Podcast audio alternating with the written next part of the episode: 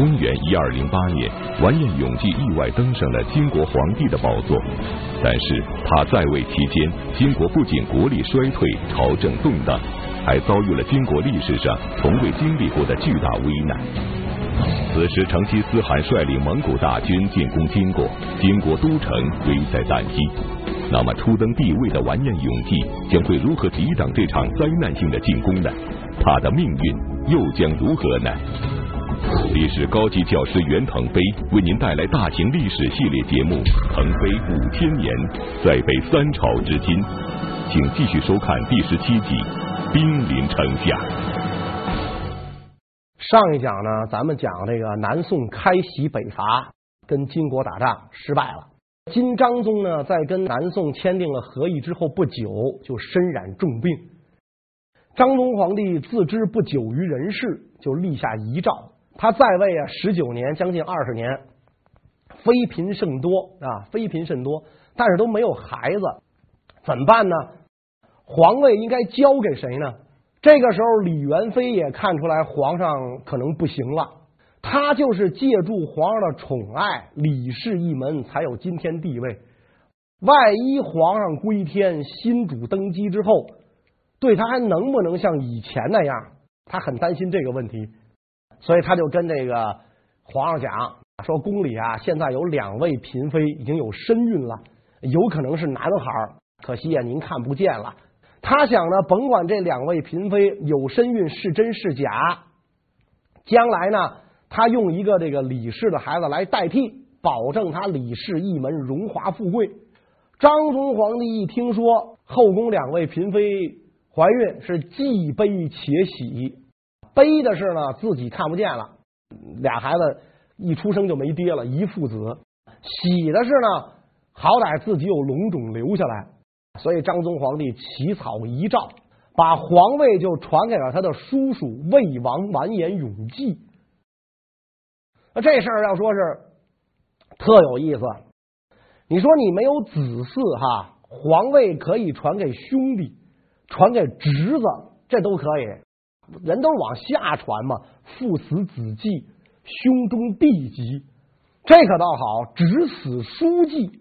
他为什么不把皇位往下传，而要往上传，传给他叔叔魏王呢？道理很简单，第一个是叔叔岁数比他大。张宗皇帝觉得呢，我四十多岁归天了，我叔叔岁数比我大，五六十岁了，在那个年代，人活七十古来稀的嘛。所以呢，我叔叔啊，在位没几年就会步我的后尘就去了，这样能保证我的孩子继位。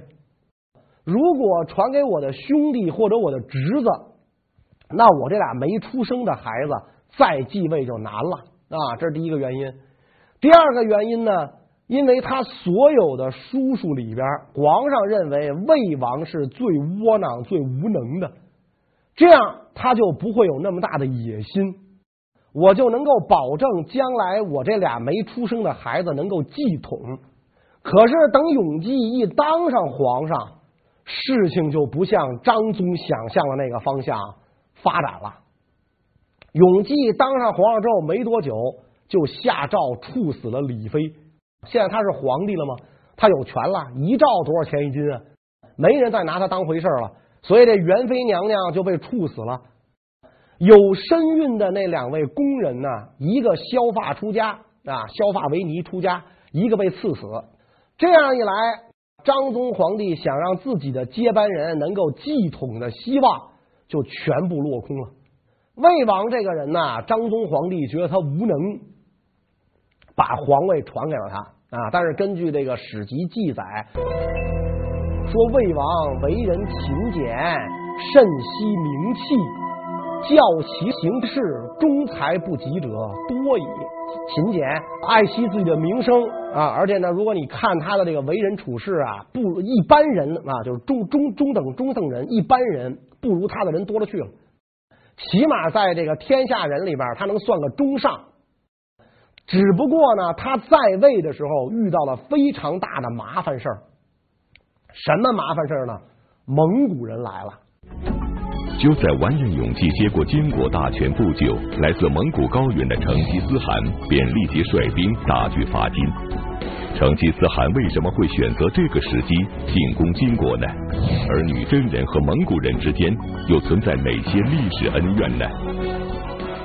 蒙古人我们讲过是吧？上一集上一讲讲过，他本来叫这个市委啊，蒙兀市委，分成了这个若干部落。蒙古部呢，只是这些部落当中的一部。侍卫人的崛起啊，大概在辽朝的初年。到了成吉思汗的曾祖的时候，就是金熙宗在位的时候，蒙古部落已经非常强大了。他们貌似恭顺，给金呢进贡方物啊，牛羊肉啊、马匹之类的。实际上呢，经常骚扰金的边境，所以金对他们非常不信任。金国人绝对不允许蒙古使者进入金的国境，就怕他们看到中原汉地的繁华富庶。产生觊觎上国的野心，所以呢，就在边境上接受你的礼品，然后回赐你点礼物。你给我点牛肉干，给我两匹马，我给你点瓶子、银子、绸子，你们走吧，不许再来。所以蒙古人对于中原汉地应该说是很好奇，是吧？你那藏着什么东西呢？里边有什么呀？这么好，不让我们看，那他很好奇。到了这个成吉思汗的曾祖和不勒汗的时候。势力强大，骚扰边境。金熙宗呢，派人征讨，无功而返。咱们讲过啊，这个完颜宗弼去都不行。金熙宗就想啊，干脆把这和不勒汗给骗来，到弄到宫里来，然后把他干掉。所以呢，就派使臣去见这个和不勒汗，说有空呢到上京来做做客。和不勒汗欣然允诺，就来了。你觉得这个蒙古大汉傻乎乎没心眼啊？不是那么回事。他虽然没有文字，他也肯定没看过书，但是在狩猎过程当中摸索出来的这这套，实际上就是兵法，超乎人的想象。和不勒汗来了之后，在上京出席这个金熙宗主持的宴会。蒙古女真都是善饮的民族啊，啊，好饮呐，大坛大坛的喝酒。女真君臣们啊，就发现这和不勒汗呐，哎呦，这酒量没边儿，水似的喝酒。这个一坛子酒，一坛子酒啊，就就就往下倒啊，好像那个这直接从嘴就就就进胃了，根本就不经过嗓子。哎，怎么回事啊？这人咋这么大的酒量啊？不可能啊！再能喝的人也得有喝躺下的时候啊。你喝躺下了，我们好动手啊。你老不躺下，我们没法动手啊，是吧？你还糟蹋我这么多好酒。实际上是怎么回事呢？这何不勒汗啊，每一次饮下酒、吃完食物之后，说他都在嗓子眼里攒着。咱不知道他他他怎么有这功能啊？这跟那捕鱼的那鸟似的。然后借口去卫生间，借口如厕，就全吐出来了。回来之后接着跟你喝，喝完了之后再出去吐。女真人不明白，以为他傻乎乎没心眼儿。其实你看他多聪明啊！他怕这个酒肉当中有毒，怕金国君臣毒杀他。而且呢，他借着酒劲儿，估计这也是装的。这个拽金熙宗的胡子，周围的大臣很生气啊，要杀掉和不勒汗。当时金熙宗呢，可能心情不错，觉得他挺好玩的，说算了，也别跟他一般见识，让他走吧。合不勒汗返回蒙古草原途中，金熙宗后悔了，放虎归山，再抓可就难了。就派这个使使臣啊去追合不勒汗，皇上还有话跟你说呢，你再回来一趟。和不勒汗傻呀，他不可能回来，他明白再一回去就回不来了。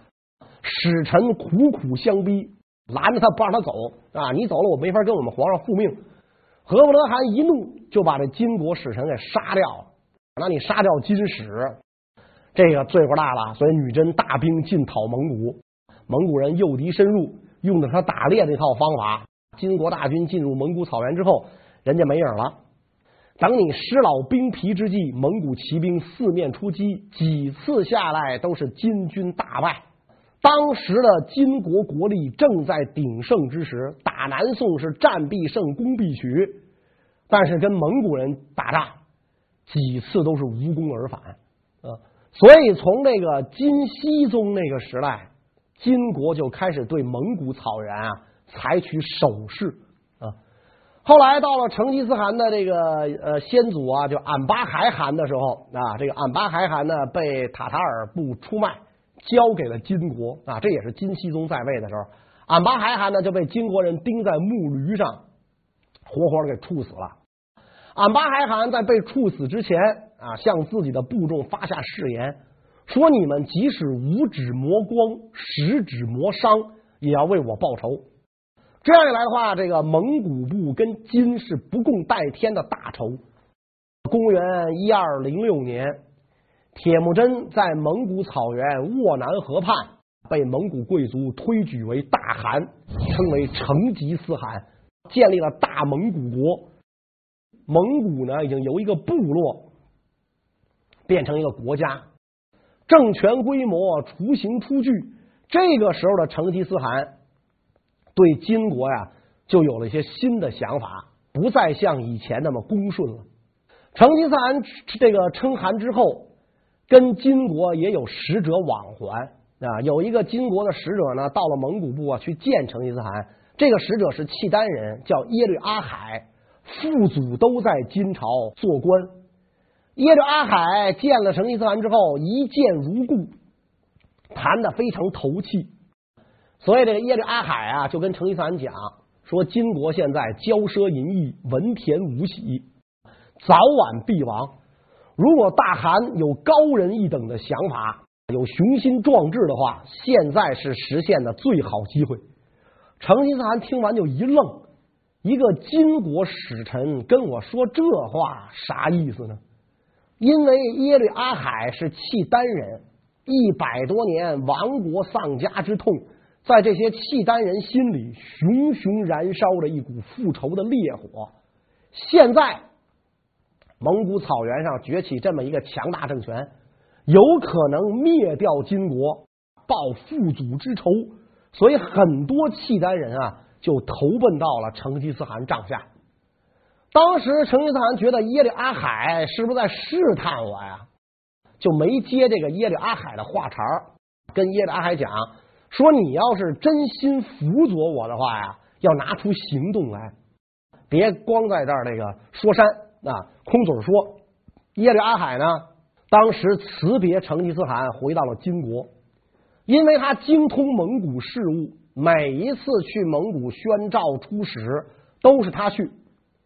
第二年再出使，他把自己的弟弟带来了，留在成吉思汗那儿做人质。这样呢，成吉思汗啊，对耶律阿海无比的信任，耶律阿海就把了解的金国虚实都报告给了成吉思汗。后来呢，自己也就留在成吉思汗帐下不归了。所以，成吉思汗对金国内部的事情啊，就非常了解。成吉思汗就想啊，自己亲眼去看一看。毕竟耶律阿海说的这些情况，耳听为虚，眼见为实。所以他以进贡为名，要求呢到金的国境去朝见天子。当时金国皇帝还是这个张宗啊，张宗当然不能允许成吉思汗入境了。既然你蒙古部落你现在已经称汗了，地位那么高，所以我也得派一个高阶官员在这个边境上迎接你。金章宗害怕成吉思汗使诈，于是就派遣当时还是魏王的完颜永济。到两国边境接受进贡，这已是继位前的完颜永济和成吉思汗的第一次会面。那么双方会面之后会发生什么样的事情呢？魏王永济这个人呢，为人比较懦弱，但是呢，魏王还要摆出一副天朝上国的架势来。成吉思汗对永济这种做作的做派就很看不上。当成吉思汗进大帐的时候。永济可能岁数也不小了，精力不济了啊，跟这儿这个闭目养神。成吉思汗一进来，自报家门，把手往胸前一放，微微一弯腰。大蒙古成吉思汗见过金国魏王。永济跟那儿闭着眼，连看都不看，平身赐座。周围的官员就捂着嘴啊，偷偷乐。人家都没给你下跪，你凭什么身赐什么座呀？永济看听听见那周围人嘀咕乐，一睁眼，哎，说你怎么不下跪啊？他问成吉思汗：“你怎么不下跪啊？”成吉思汗哈哈大笑说：“我现在已是蒙古草原之主，拥有四十万户，为什么要给你下跪？”啊说完了，扬长而去。甭说不跪了，理都不理你，把永济给气的呀，胡子乱翘。回去之后奏报这个金章宗，说成吉思汗狼子野心，昭然若显，一定要把他杀掉。干脆咱把他骗进关来，这回咱让他进来，把他杀掉。成吉思汗又不傻，到了边境一看，他就明白金国人是怎么回事了。你这次想让我入境啊，我不去，我要去了，就跟我的祖先俺巴海汗一个下场了。所以金章宗那个时候也已经是病重了，没有心情再去理会成吉思汗的事儿，心思都在自己那两个妃子生下的孩子将来能不能继位这件事上。等张宗驾崩，魏王继位。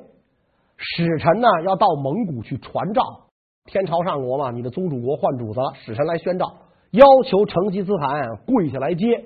成吉思汗当时在打猎嘛，就在河边漫不经心的接待了金国来使。金国来使捧出诏书要宣读的时候，成吉思汗问啊，说你先别读了，新皇上是谁啊？说来我听听。金国使臣说的是魏王永济。成吉思汗一听，轻蔑一笑。我以为中原皇帝是天上人才配做的，就魏王那样的品相，他也配做皇帝。说完之后，上马扬长而去，把这个金使呢扔在当场。诏书我也不接了，你们金国没人了，挑这种人做皇帝。使臣回去复命，说成吉思汗拒接诏书。魏王大怒，反了他了。果然，成吉思汗就真反了。公元一千二百一十一年，成吉思汗率领大军向金国发动了猛烈进攻，很快就突破了金国的边境防线。那么，面对蒙古大军的猛烈来袭，魏王完颜永济将如何应战呢？金国边境防线一被突破，魏王就着了急了，怎么搞的？草原上这些未开化的野蛮人，咱都打不过，调集四十万大军。在野狐岭跟成吉思汗决战，结果成吉思汗游击四处，各个击破，金国打了败仗，几十万大军稀里哗啦的就撤下来了。像今天的宣化呀、张北呀这些地区，相继被蒙古军攻克，离中都只有一百八十里。金国的这个西京留守胡沙虎也算是一员骁勇善战的大将。听说蒙古军打来，撒腿就跑，把西京就是山西大同留给自己的副将，领着七千骑兵跑了。这七千骑兵主要是给他保镖护卫的，一口气儿都跑到了中都附近，跟魏王奏报：不行，咱打不过人家，赶紧想辙吧。西京已经丢了。魏王一看，这叫什么事儿啊？刚一开战，西京丢了，下令调集重兵反攻。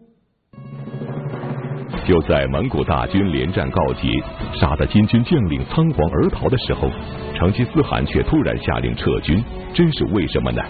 成吉思汗的突然撤军会让金国趁机获得反扑的机会吗？为什么呢？第一，只是想试探一下金国的虚实，试探出来了，不实，很虚，几十万大军都不是我的对手，没什么了不起。第二。我就想抢点东西，弄点战利品，哎，弄够了啊！我要把这些战利品呢带回蒙古老家。现在士卒疲惫，战马也也也很疲惫，需要时间休整，所以蒙古军退去。蒙古军一退，金国君臣上下长出了一口气。哎呀，这帮天杀的可走了！结果气儿还没喘匀，蒙古人又来了。因为我试探了一下你的虚实，你很虚，我不打你，没天理。啊，我虽然拿走了一些东西，但是这些东西回到蒙古老营一分配有缺口，于是蒙古大军再度南下，很快就打到了紫金关。紫金关跟中都近在咫尺啊，紫金关一丢，中都不保，所以金国军队用铁胶门把那铁水化开了，浇筑城门，百里之内地上遍布铁蒺藜，带刺儿的那种障碍物，让你蒙古军队的马蹄儿啊踩不到地上。用这种方式死守紫金关，成吉思汗一看紫金关无法攻破，那好，不攻了。我本来也没打算占领这个中都城，我何必要占这个城啊？占个城这么费劲儿。蒙古骑兵擅长野战，不善攻城，所以这中都城啊，就留给你吧。然后蒙古军兵分三路，绕开中都城，在黄河以北的金国领土上纵横驰骋，大肆抢劫。结果，黄河以北的金国城市只有十一座没有被蒙古军攻陷。金国在黄河以北的防御体系彻底崩溃，蒙古人打的是越来越来劲啊，越打越来劲。二次攻中都的时候，当时完颜永济很很很着急啊，就命令那个从西京逃回来那位胡沙虎率兵五千，在中都北部驻守，准备抵抗蒙古人。蒙古大军兵临城下，胡沙虎再次得以启用。完颜永济为什么非要重用一个曾经率部逃跑的将领呢？胡沙虎究竟是一个怎样的人？而再次启用胡沙虎，完颜永济又会落得怎样的下场呢？这胡沙虎啊，跟南宋打仗的时候，确实是一员名将。他遇到弱的，他当然是名将了；遇到弱的，我就强。他跟宋朝打仗呢，总是占上风。所以朝廷对他很倚重。蒙古军一入境，他让自己的这个副将磨碾尽忠，这个人后边我们也会提到，磨碾尽忠防守西京，自己呢率七千人就跑了。沿途经过一个县城，让那个县令出资犒赏。我们打了胜仗回来，你你出资犒赏吗？作品由评书吧网站搜集整理，请您继续收听。县令说：“我们这个城市也刚遭到蒙古人的劫掠啊，没有钱犒赏您啊。再说，您那七千人要是真打了胜仗，蒙古人为什么还劫掠我呀？是吧？他哪儿来的？您哪儿来的？您心里清楚啊。”胡沙虎一听，勃然大怒，不顾朝廷体制，把这个县令活活打死啊！擅杀朝廷命官，冲进府库，抢走了官银五千两。然后呢，到了中都附近，给魏王上书，说蒙古军势大，我好不容易才逃出来，带回来七千士兵，这是咱大金的种子。我要不跑啊，这七千人就全完了。您赏我吧。魏王非常生气，知道胡沙虎临阵脱逃，但是国家用人之际，他手下好歹有个几千人，你要把他治了罪，这家伙弄跑就反了。所以魏王还。只好对胡沙虎好言相劝，但是并不相信他。胡沙虎跟魏王说：“你给我两万人，我去防守某地。”魏王只给他三千人。胡沙虎一气之下不干了，撂挑子了。魏王说：“你不干更好，本来也没打算让你干。但是随着这个蒙古军日益逼近，遍检朝中大将，好歹胡沙虎是跟南宋打过仗，上过战场，见过真章的。”宗室完颜，这个时候大多数都诗词歌赋啊，怎么办呢？还得用胡沙虎，所以呢，就给了胡沙虎五千人，让他驻守中都城北。胡沙虎说：“蒙古人来了，这五千人肯定挡不住啊，你给我点人不够啊。”魏王说：“爱卿勉为其难吧。”胡沙虎说：“行啊，你这要陷我于死地呀，那怎么办？我先弄死你，我准备造反了。”胡沙虎就联联络手下军将。主上昏庸，不能抵御蒙古人进攻。你们愿意不愿意跟着我另立明军？这帮军军将当然说愿意了。正好这个时候蒙古人进攻，胡沙虎不抵抗，整天跟那玩鹰。魏王急了，就派使臣来催促胡沙虎赶紧出兵抵抗蒙古人。使臣一来，跟胡沙虎一传旨，胡沙虎大怒，用手里玩的鹰啊，把使臣活活给打死了，然后率军进攻中都。啊，进中都呢，就是大兴府嘛。胡沙虎先把大兴府尹图丹南平父子骗出来，图丹南平不知道怎么回事啊，骑着马出来了，行至广阳门，胡沙虎冲上去一枪，把图丹南平给刺死了。然后这个乱军就冲进了中都城，包围了皇宫。胡沙虎说：“敌人已经进来了，让我们这个进攻保卫皇上。”大家知道胡沙虎作乱，所以宫门紧闭。胡沙虎就命令士兵啊架起云梯攻打宫城。宫中的禁军呢，大部分按现在的话讲叫柏油马路士兵，仪仗队只会踢正步，没有什么战斗经验，所以一看胡沙虎率领野战军来了，架起云梯要攻城，只好开城投降。胡沙虎冲进攻城之后啊，就把这个魏王抓起来，让他回到藩邸，回你的魏王府居住。然后胡沙虎又派太监到魏王府，把魏王弑杀了。所以这个金国的第七代皇帝啊，就是魏王，做了这个五年就被叛臣胡沙虎给杀掉了。胡沙虎杀掉魏王之后，他自己想当皇帝，大臣们不服啊，是吧？你又不是完颜，你怎么能做皇帝呢？面对大臣们的强烈反对，胡沙虎的称帝之路障碍重重。就在他万分苦恼的时候，有人给他出了一个两全其美的主意。那么这个人是谁？而胡沙虎是否能够登上皇位呢？胡沙虎姓何时烈。他的汉名叫胡沙虎，女真名叫何时烈直中。你何时烈士怎么能做皇帝啊？只有完颜氏能做皇帝啊。胡沙虎呢，一看这个大家都反对自己啊，感到这个众怒难犯，所以这个时候就自称监国都元帅，也没人让他监国，他自己监国，掌握了兵权。这个时候的元老丞相图丹义就跟那个胡沙虎讲说。义王完颜询年已五十，为人仁厚，老成练达。张宗皇帝从兄完颜询是张宗皇帝的哥哥，现在已经五十岁了。如果能够让他承继大统，则元帅万世之功。胡沙虎一听，哎，可以，老头五十了，不定哪天就没了呢。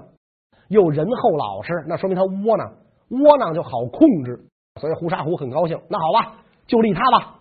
完颜询得以继位，这就是金朝的第八代皇帝新宣宗。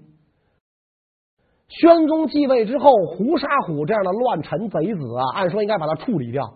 但是宣宗因为自己没有什么势力，天上掉下来大馅饼砸着他了，他能做皇帝，胡沙虎有拥立之功，所以宣宗封胡沙虎为太师、尚书令、都元帅、泽王，执掌军政大权。在金朝，除了完颜宗弼之外，没有人当过这么大的官。胡沙虎在朝廷上啊，更加跋扈。有一次，这个宣宗皇帝听说蒙古兵打到中都附近，游记四出，因为是这个尚书左右丞向他报告的事嘛，宣宗就找胡沙虎问这事儿怎么回事啊？蒙古兵又打来了，为什么不奏报给我呀？胡沙虎两眼一瞪，说：“此事不劳陛下操心，微臣早已处理好了。”然后转过头来，怒视尚书省官员，当着皇帝的面说：“我是尚书令，你们向皇帝汇报什么？为什么不通过我？”吓得那些尚书省的官员啊，跪在地上叩头不止。我们错了，太师见谅，下回绝对不敢了。皇帝心中深深的悲哀着。你看，胡沙虎想让我知道什么，我才能知道什么。如此巨贼，谁能为朕除之？皇上觉得胡沙虎太坏了，我怎么才能把这个巨贼除掉呢？甭说，还真有一个人在这个时候挺身而出，满足了皇上的心愿，除掉了胡沙虎。问题是前门驱虎，后门进狼。胡沙虎如果是恶虎，除掉胡沙虎的这个人就是恶狼。那这个人是谁？怎么除的胡沙虎呢？我们下一讲，谢谢。